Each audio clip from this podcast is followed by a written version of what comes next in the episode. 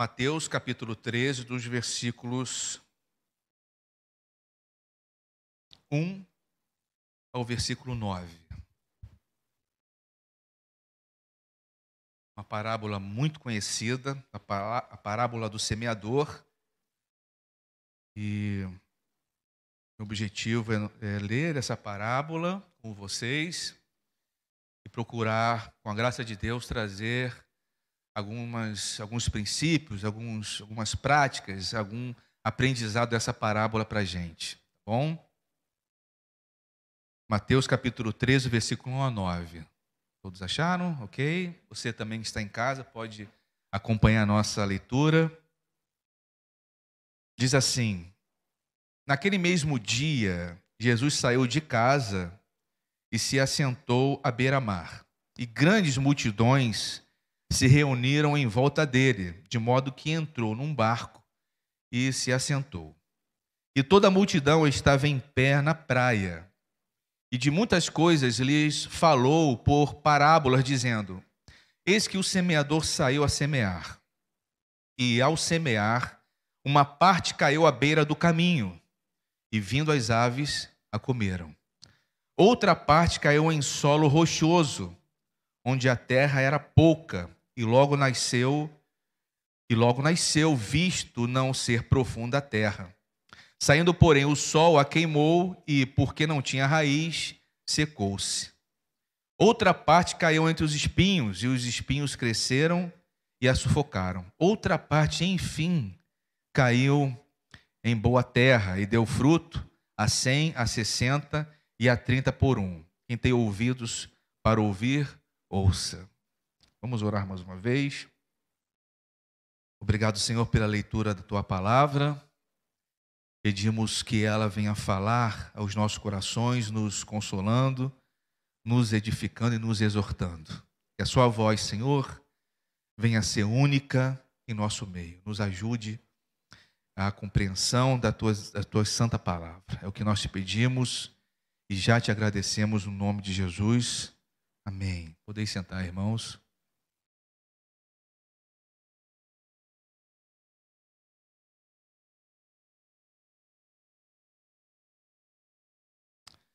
Vamos orar pelo Marcelo, que estará fazendo alguns exames na terça-feira e, e pede para que Deus o ajude nesses exames. Amém, irmãos?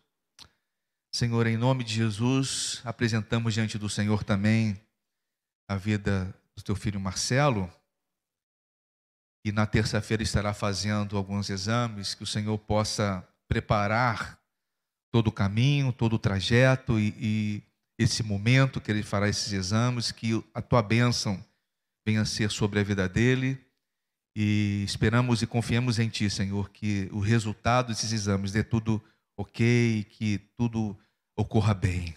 Pedimos que o Senhor dê saúde, paz e anos de vida para teu filho, Marcelo, no nome de Jesus. Amém. Amém. E como eu falei, é uma parábola muito conhecida, a parábola do semeador. Bem, o autor desse evangelho e testemunho ocular de Jesus foi um ex-cobrador de impostos chamado Mateus. Ele que escreveu esse evangelho. Lucas e Marcos também o chamam de Levi. E ele deixa lá o seu serviço, o seu posto alfandegário para obedecer um chamado de Jesus.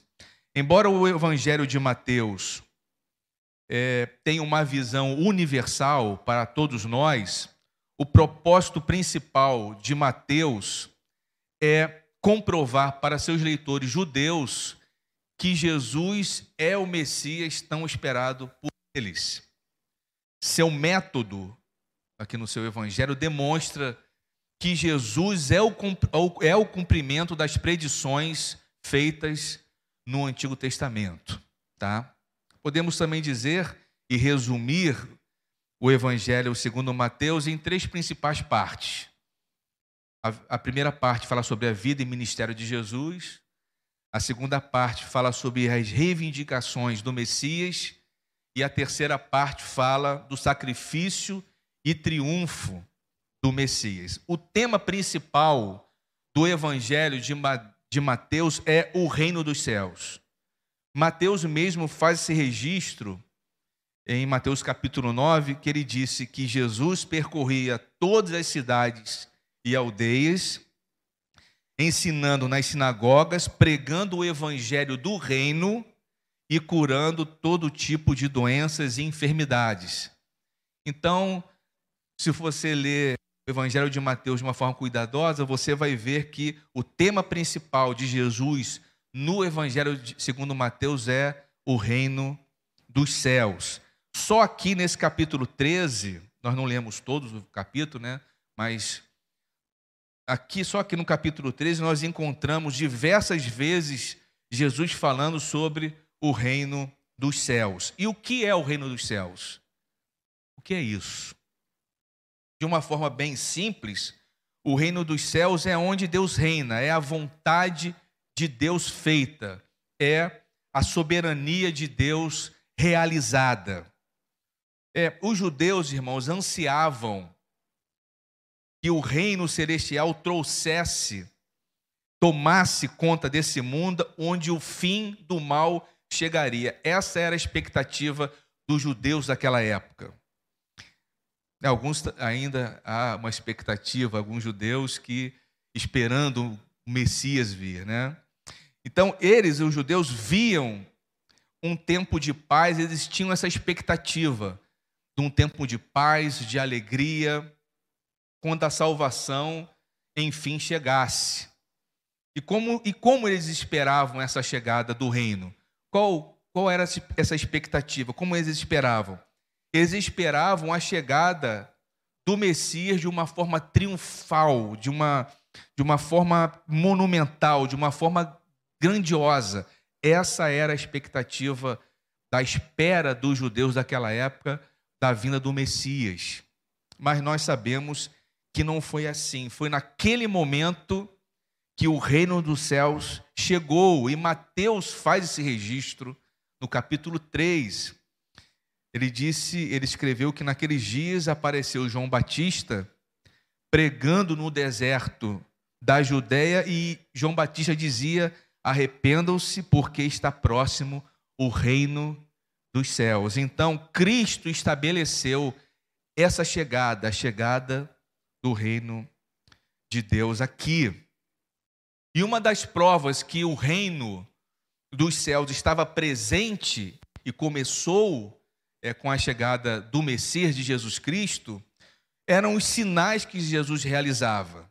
Então, as curas que Jesus fazia, é, é, os mortos, quando os mortos ressuscitavam por intermédio de Jesus, pessoas eram curadas, libertas por espíritos demoníacos, esses sinais eram um dos sinais da vinda do Messias. Há um episódio, é, João Batista estava preso e ele pede para os seus discípulos ir até Jesus e fazer uma pergunta. E qual era essa pergunta? És tu aquele que havia de vir ou esperaremos um outro? Está lá em Lucas capítulo 7. Qual foi a resposta de Jesus? Jesus falou para os discípulos de João Batista: vá e fala para eles que os coxos andam, que os mortos são ressuscitados, que pessoas são libertas. Então, os milagres de Jesus eram uma prova de que o reino de Deus havia vindo, já estava ali. O reino do céu já chegou, mas ainda não está totalmente consumado. Não chegou na sua plenitude. Nós, como cristãos, nós vivemos em dois mundos. Pela graça de Deus e por intermédio de Jesus, nós já estamos nesse reino, mas ainda estamos nesse mundo caído em que vivemos. É, tanto Pedro quanto Paulo fala que a nossa pátria não é aqui, nós somos estrangeiros aqui. Por exemplo, Pedro escrevendo a sua segunda, sua primeira carta, no capítulo 2, ele falou: "Amados, peço a vocês como peregrinos e forasteiros que são, que se abstenham das paixões carnais. Peregrinos e forasteiros nós somos. Fazemos já parte do reino, mas estamos nesse mundo ainda, como peregrinos e forasteiros. o apóstolo Paulo, escrevendo aos Filipenses, no capítulo 3, ele disse: Pois a nossa pátria está no céu, de onde aguardamos o Salvador, o Senhor Jesus Cristo. Então vivemos em dois mundos.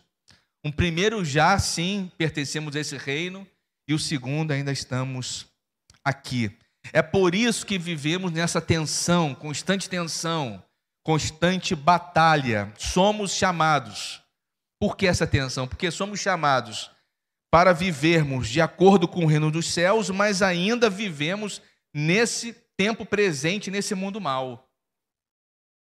Somos chamados para viver os valores dos céus nesse mundo aqui na terra. E Mateus, então, escreve para os judeus tentando resolver essa tensão, esse conflito entre aquilo que eles esperavam acontecer, que era a vinda do Messias, e aquilo que já estava acontecendo. Jesus estava ali, o Messias já, já tinha se, se manifesto ali entre eles.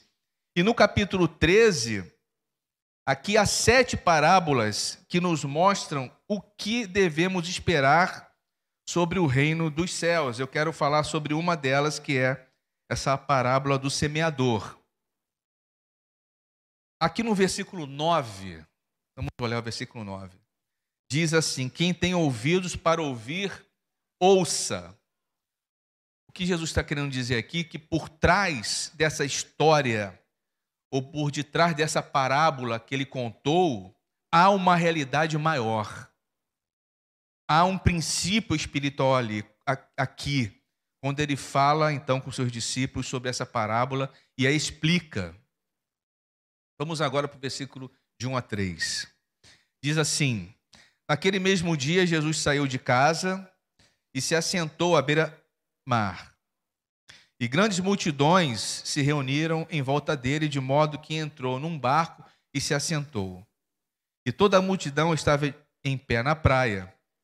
E de muitas coisas lhes falou por meio de por parábolas, dizendo: Eis que o semeador saiu a semear. As parábolas era, era um recurso de linguagem em pequenas histórias usadas pelos judeus e foi utilizada muito por Jesus é, em seus discursos para esclarecimento de ensinos e valores. Jesus usou muitas parábolas.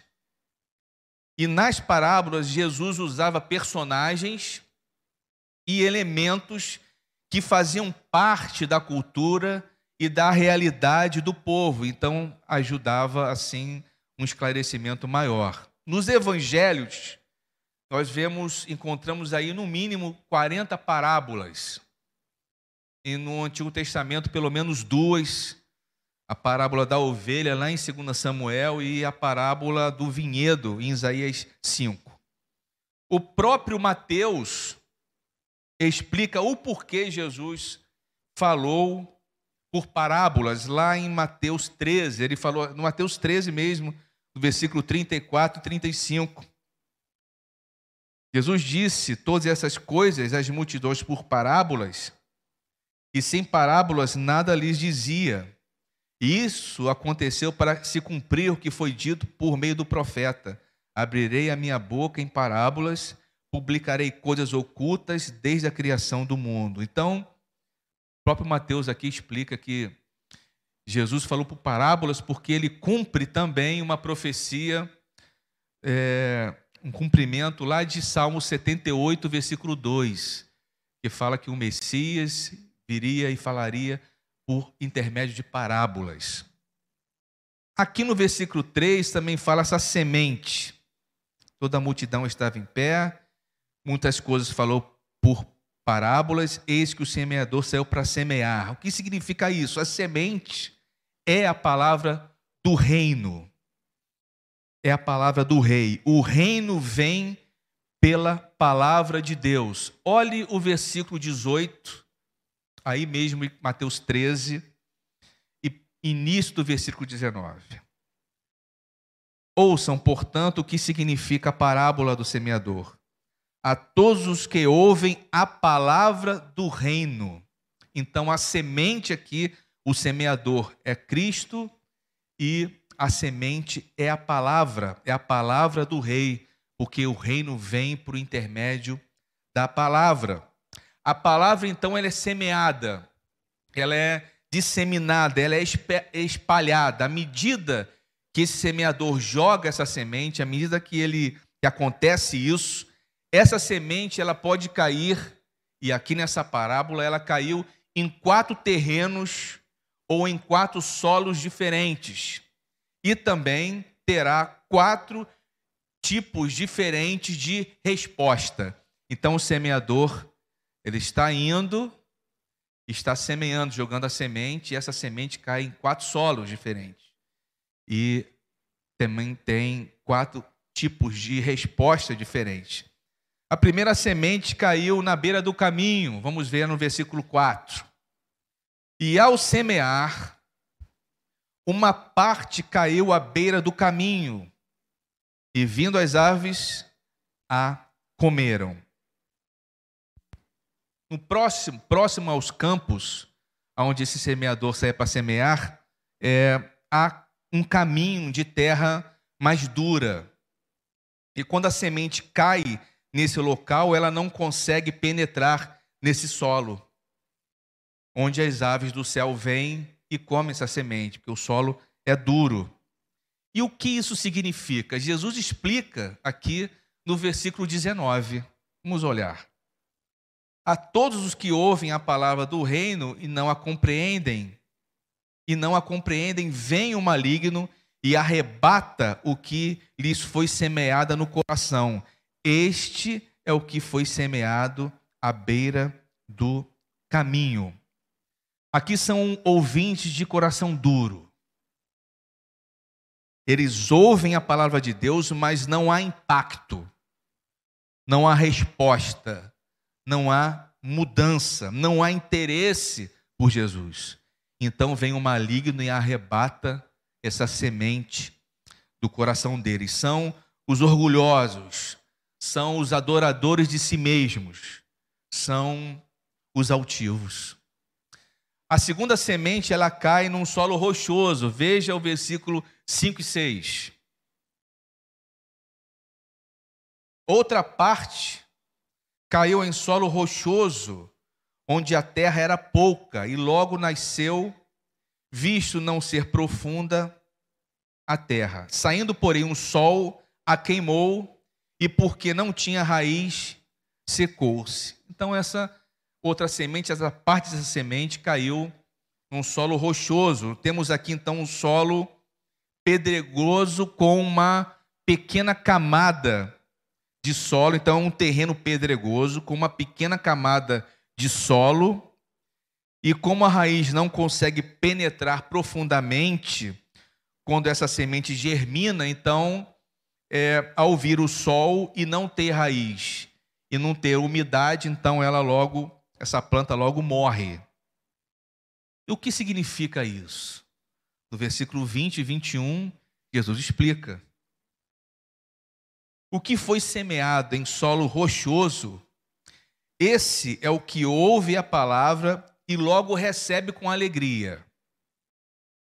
Mas ele não tem raiz em si mesmo, sendo de pouca duração. Quando chega angústia ou a perseguição por causa da palavra, logo se escandaliza. Aqui há pessoas respondem positivamente e imediatamente o evangelho. Quando elas ouvem o evangelho, elas dizem: Eu quero isso para mim. Mas duram pouco tempo. Por quê? como diz a parábola, porque elas não têm raiz. A palavra penetra como a raiz em uma pequena camada fina e superficial no coração deles. Aparece algum tipo de mudança, inclusive, mas no fundo do seu coração está como sempre foi, duro. Seus corações não foram regenerados de verdade assim que começam a sofrer ou a passar algum tipo de problema ou perseguição por causa da palavra, elas logo não querem saber mais, porque elas não têm raiz. Terceiro solo que na parábola nos apresenta está no versículo 7. São o terreno onde tem espinhos, né? Outra parte caiu entre os espinhos. E os espinhos cresceram e a sufocaram. No jardim, se há alguém que tem jardim aqui ou grama em casa, vai saber do que eu estou falando. No jardim, as flores crescem, mas as ervas daninhas também crescem juntas ali, não é verdade? Elas estão lado a lado. Se você não tirar essas ervas daninhas, é, o crescimento das, das flores ela vai ser prejudicada um pouco. Mas aqui Jesus está dizendo espinhos. E o que isso significa? Jesus explica no versículo 22. Olhe lá. O que foi semeado, onde essas sementes caíram entre os espinhos, é o que ouve a palavra, porém, as preocupações desse mundo e a fascinação das riquezas sufocam a palavra e ela fica infrutífera. Essas pessoas elas começam bem, essas pessoas que esse solo é, onde tem espinhos, elas, então essas pessoas começam bem. A palavra aparentemente começou a se enraizar nos seus corações e a mudá-las. Então, por exemplo, aparentemente elas são cristãs, elas são pessoas batizadas, elas fazem parte até de uma igreja, mas no fim, Jesus disse que elas são infrutíferas, elas não produzem frutos. Não há um fruto duradouro aqui. Por quê? Porque o seu coração, o seu coração está infestado de espinhos. E o que são espinhos? É alguma coisa ou alguém que tornou mais importante do que o rei. Alguma coisa ou alguém que está crescendo lado a lado com a palavra e por isso e por não lidar com isso de uma maneira efetiva, de uma maneira que deveria ser tomada, essa coisa ou alguém vai esmagando lentamente e sufocando a palavra ao ponto de não haver fruto duradouro. A pergunta: você lembra de pessoas que estavam aqui não estão mais? Pois é. Os espinhos crescem e asfixiam. Quando esse processo acontece, Cristo se torna cada vez mais menos importante na vida delas. Esses espinhos, as preocupações, como Jesus diz aqui, as preocupações desse mundo e a fascinação das riquezas. As suas prioridades se confundem, se ocupam com coisas secundárias tem menos tempo, cada vez menos tempo para Jesus e arranjam tempo só para aquilo que pretendem fazer. Se queixam da igreja, a vida cristã é pesada. E aquele coração que antes parecia um coração preocupado com Jesus, agora está preenchido com outras coisas, coisas secundárias ou coisas que chamam mais atenção para elas. Elas começam a colocar Cristo em terceiro, quarto, segundo, último plano. Esses espinhos, essas preocupações e a fascinação com as riquezas vão sufocando lentamente essa, essa planta, essa pessoa. Jesus chama isso de cuidados desse mundo. Lá em Mateus, Mateus faz esse registro no capítulo 6. Disse assim: Por isso digo a vocês, Jesus falando, não se preocupem com a sua vida, quanto ao que irão de comer ou beber, nem com o corpo, quanto ao que irão de vestir. Não é a vida mais do que o alimento, e não é o corpo mais do que as roupas. Pouco a pouco os espinhos tomam conta das suas vidas e asfixiam a palavra. São pequenas decisões que tomamos e pouco a pouco deixamos Cristo de lado. Mas graças a Deus essa semente também cai num solo bom, como diz no versículo 8. Outra, enfim, parece que Jesus está festejando aqui, né? Outra, enfim, caiu em boa terra e deu fruto, a cem, a sessenta e a trinta por um. E o que isso significa, irmãos?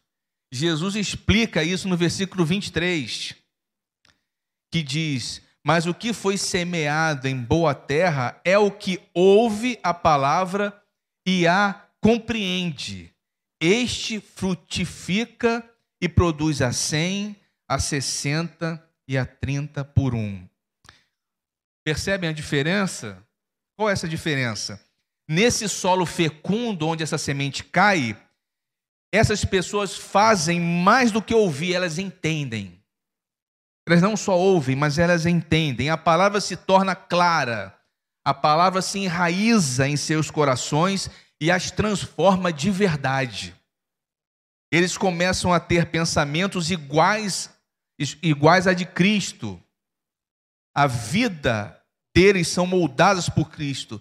A fala, eles falam palavras moldadas por Cristo. Eles são cristocêntricos são verdadeiros discípulos de Jesus e produzem fruto semelhantes a de Cristo. E aqui fala, é, produz 100 a 60 e a 30 por um, porque cada um de nós produz frutos diferentes, mas são frutos. E esses frutos são importantes, são diferentes frutos.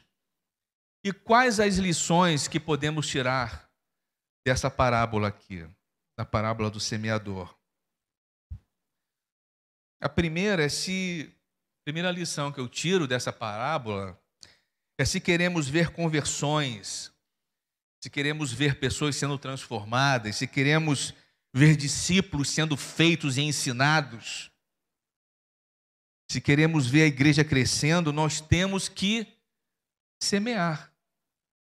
Temos que semear a palavra. A vida do reino vem através da, palavra, da palavra do rei.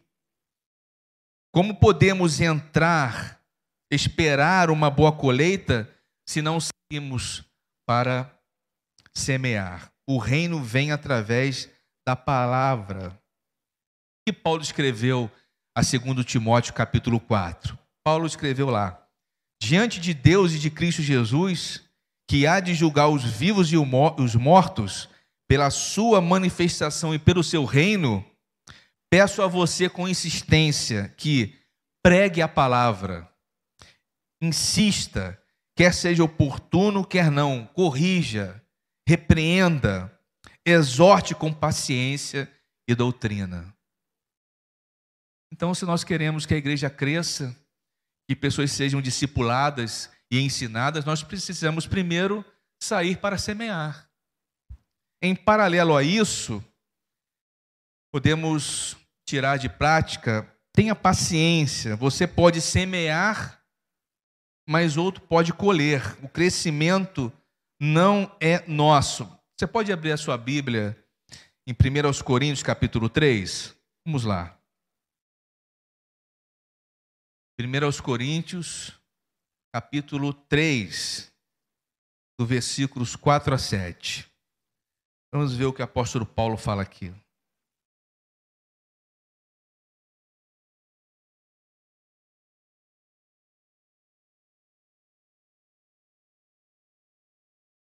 Ok? Paulo escreveu e disse aqui: quando, quando alguém diz, eu sou de Paulo, e o outro diz, eu sou de Apolo, 1 Coríntios capítulo 3, versículo 4 a 7. Quando alguém diz eu sou de Paulo e outro diz eu sou de Apolo, não é evidente que vocês andam segundo padrões humanos? Quem é Apolo? E quem é Paulo? são servos por meio de, de quem vocês creram. E isso, isto conforme o Senhor concedeu a cada um. Eu plantei, Paulo, Apolo regou, mas o crescimento veio de Deus, de modo que nem o que planta é alguma coisa, nem o que rega, mas Deus que dá o crescimento. Então, o apóstolo Paulo está dizendo aqui: olha, eu plantei, o Apolo regou, mas quem deu crescimento é o Senhor. Esse processo não é rápido e nem imediato. Então, seja paciente.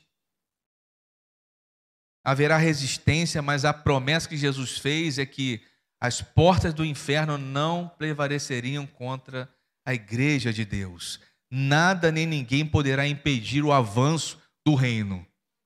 Ele quer que você seja um semeador, que você jogue a semente.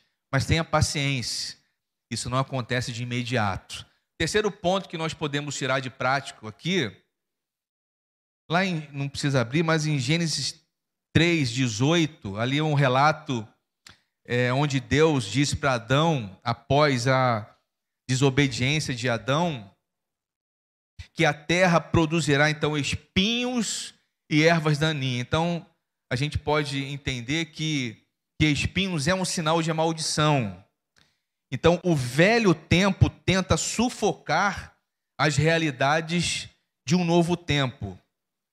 Essas pessoas aqui, daqueles três primeiros solos, elas são pessoas convertidas de verdade? A que caiu lá na a, a da beira do caminho, por exemplo, que são aqueles indiferentes, aqueles arrogantes. As do solo rochoso, que são aquelas que não têm raízes em si mesmos. As dos espinhos, que substituíram Cristo por alguma coisa ou por alguém. Elas são de verdade convertidas? Não. Parece que elas entenderam o que Cristo estava dizendo, mas no final de contas o reino não está ou não estava em seus de verdade em seus corações. As preocupações desse mundo tomar, tomam conta, tomaram conta das suas vidas. Alguma coisa ia ou alguém foi mais importante ou mais significativo do que a pessoa do Senhor Jesus Cristo. Volte lá em Mateus 13 e olhe o versículo 22. Vamos nos concentrar um pouquinho nesse versículo 22. 13, 22.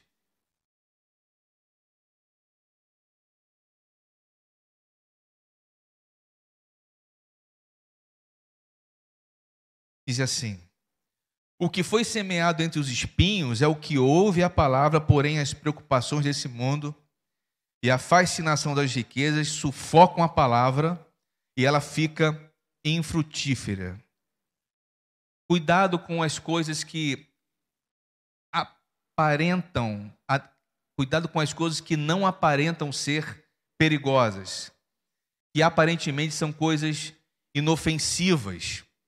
Jesus fala dos cuidados desse mundo e os que são e o que é os cuidados desse mundo são os cuidados, irmãos, que nós temos todos os dias. Todos os dias nós temos algum cuidado desse mundo. Por exemplo, qual é a nossa preocupação? Nós temos preocupação com dinheiro, com saúde, com trabalho, com carreira, com educação, com segurança, com casamento, com filhos, com casa, com a política, com férias. Nós temos preocupação com lazer. E o que está errado com essas coisas. Não há nada de errado com isso. Até o momento que elas passam a ter controle da sua vida. Preocupação com essas coisas nós temos. O problema é quando isso controla a nossa vida. O problema é quando isso coloca, a gente coloca essas preocupações no pedestal, no trono do nosso coração e tira Jesus e coloca Jesus de lado. A partir do momento que essas preocupações se tornam maiores em sua vida do que Jesus, ao invés da palavra dele a governar a sua vida, essas coisas que governam, então, pouco a pouco, elas, essas coisas tomam os nossos corações, até que a palavra seja totalmente asfixiada. Em Mateus 6, Jesus disse: Onde estiver o teu tesouro, aí estará teu coração. Uma pergunta: o que faz teus olhos brilhar? o que faz você ficar empolgado de verdade? O que te emociona? O que faz você vibrar? São essas preocupações ou Cristo? Quinto princípio que podemos tirar, ainda no versículo 22, cuidado com a sedução das riquezas. Será que a nossa prioridade maior? Lógico que nós é, temos sonhos, e lógico que nós investimos em carreira, lógico, não há nada de mal nisso, mas será que a nossa prioridade maior está no nosso padrão de vida, status ou coisa nessa natureza? Se a sua resposta for sim, eu nasci para vencer. Eu nasci para ser cabeça e não cauda, né? Já ouviram essa frase, né? Eu não nasci para ser segundo, eu nasci para ser primeiro. Se a sua preocupação e prioridade está nisso, pouco a pouco Cristo, a palavra de Cristo estará sendo sufocada. Jesus fala aqui da sedução, do engano das riquezas. O ponto aqui é que essas coisas não parecem ser perigosas, porque todas as pessoas fazem. Todas as pessoas estão envolvidas, o assunto é esse. É só isso, é só é só isso, é sucesso, é isso, que não há nada de errado. Mas o erro está quando nós colocamos isso como prioridade. Sexto ponto que podemos aprender com essa parábola para que essas coisas não asfixiem a palavra, eu devo então fazer o quê? Eu devo negar a mim mesmo, tomar minha cruz e seguir a Jesus. Eu devo exterminar tudo aquilo que, que compete com meu amor por Cristo. Eu devo pedi-lo que aqueça o meu coração, Senhor, aqueça meu coração. Não permita que nada e ninguém venha tomar o seu lugar na minha vida, no meu coração, aqueça.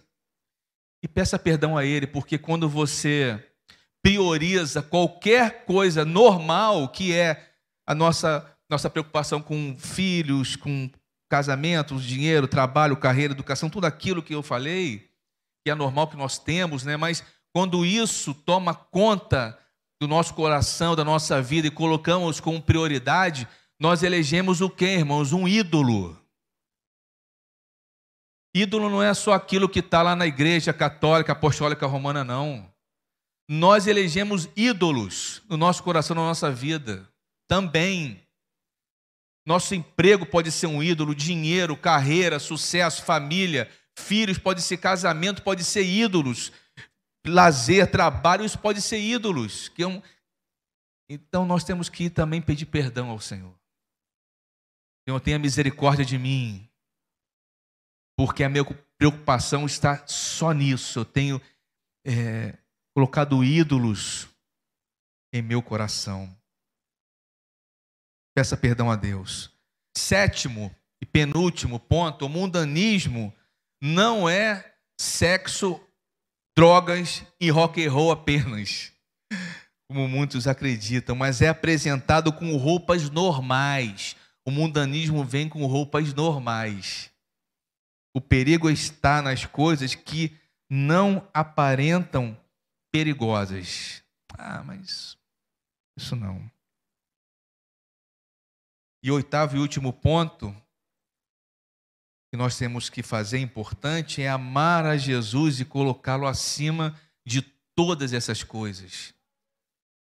Ele com prioridade no meu serviço, pensamento, atitudes, anseios e desejos. Sabe por quê? Porque quem te deu o trabalho foi Ele. Quem te deu uma família foi Ele. Filhos, foi Ele. Quem te deu carreira e educação foi Ele. Segurança, tu nem dizer, né? Foi Ele. Ele que nos deu todas essas coisas. E por isso nós temos que reconhecer isso, Ele como Senhor e colocá-lo como Senhor acima de todas as coisas. Amém, meus irmãos? E o Senhor finaliza dizendo: Quem tem ouvidos para ouvir, ouça. Que tipo de ouvinte você é. Você é aquele que caiu, aquela semente que caiu lá na beira do caminho, ou você é aquele ouvinte do solo rochoso, ou o seu coração está cheio de espinhos, ou você é aquele solo, aquele bom solo, boa terra que produziu fruto. Que o Senhor possa nos ajudar e continuar falando nos nossos corações. Amém? Bem, quero encerrar aqui nossa, nosso encontro. Quero agradecer a você que está nos acompanhando pelas redes sociais. Que Deus abençoe. Mais tarde, às 18 horas, estaremos aqui reunidos no nome de Jesus para mais um culto de adoração a Ele. Imar, isso? Tá. Dá um pedido de oração aqui pela, pela internet, que chega sempre para a gente. Mar Virgolino pede oração por Rosemary. Está fazendo quimioterapia, eu acho que é isso, né? Vamos orar, irmãos, por eles. Senhor, apresento diante do Senhor Rosemary, que está fazendo ou fará quimioterapia, que o Senhor possa acompanhá-la, dando graça, sustento e força para ela passar por esse momento. Se for da tua vontade, Senhor, e se isso glorificar o teu nome, o Senhor possa curá-la no nome de Jesus. Amém. Amém. Obrigado você mais uma vez que está nos acompanhando nas nossas transmissões nas redes sociais. Deus abençoe, tenha um excelente domingo. Repito, mais tarde às 18 horas estaremos aqui juntos em nome de Jesus para mais um culto aqui na Igreja Cristã Nova Vida, no Jardim Alvorada.